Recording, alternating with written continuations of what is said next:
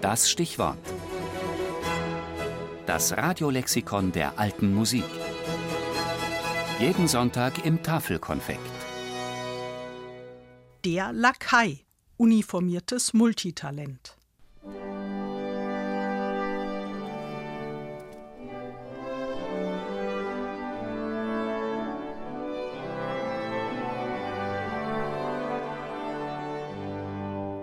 Ein Lakai, das klingt uns heute etwas abschätzig in den Ohren.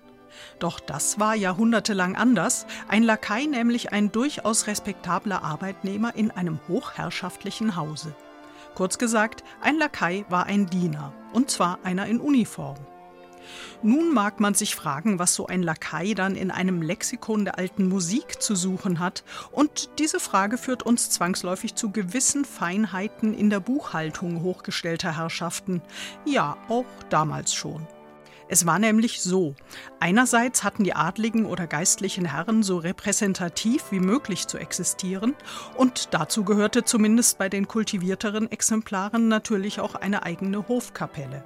Oder wenigstens ein paar Hofmusiker für die Tafelmusik, respektive zum gemeinsamen Musizieren mit dem Dienstherrn Nachtische.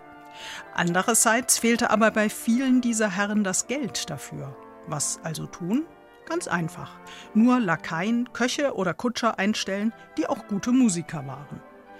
So handhabte das beispielsweise Damian Hugo von Schönborn zu Beginn des 18. Jahrhunderts Landkomtur des Deutschherrenordens etwa mit einem Küchen- und Kapellmeister in Personalunion. Aus seinem Haushalt ist ein Arbeitsvertrag für solche Lakaienmusiker erhalten. Elf Punkte, so der Musikant unterschreiben solle. Erstens immer dienstbereit, zweitens dero Nutzen befördern, drittens gehorsam, viertens fleißig und unverdrossen, fünftens Befehlche befolgen, sechstens gut bedienen, siebtens im Dienst als sein Musikant soll und will ich fleißig sein, mich mehr und mehr zu perfektionieren suchen. Achtens stilles und ehrbares Leben. Neuntens Bösem enthalten, nicht ohne Erlaubnis fortgehen. Zehntens als Lakai unterwürfig. Elftens nicht resonieren, nicht murren. So wahr mir Gott helfe. Geistliche Würdenträger gingen sogar so weit, begehrten Musikern niedere geistliche Ämter anzubieten. Denn zwar gewährten die Domkapitel den Kirchenfürsten gewöhnlich nicht genügend Geld, um eine repräsentative Kapelle zu unterhalten, aber sie bezahlten ganz ordentlich für musikalische Kanoniker oder Hofkapläne deren Beitrag zum Wohl der Gläubigen dann freilich mehr virtuoser als religiöser Art gewesen sein dürfte.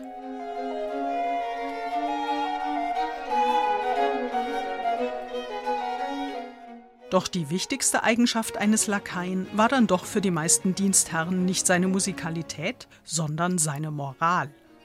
Und so heißt es denn auch im Handbuch für Herrschaften und deren Diener, das Heinrich der 28. Prinz Reuß zu Köstritz im Jahr 1900 veröffentlichte. Er befleißigte sich also auch nach dieser Richtung immer vollkommener zu werden.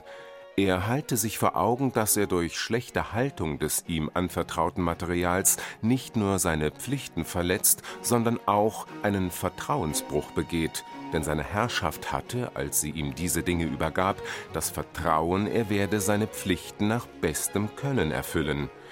Dies gilt besonders für diejenigen, denen das Vertrauen ihrer Herrschaft auch den Weinkeller übergeben hat.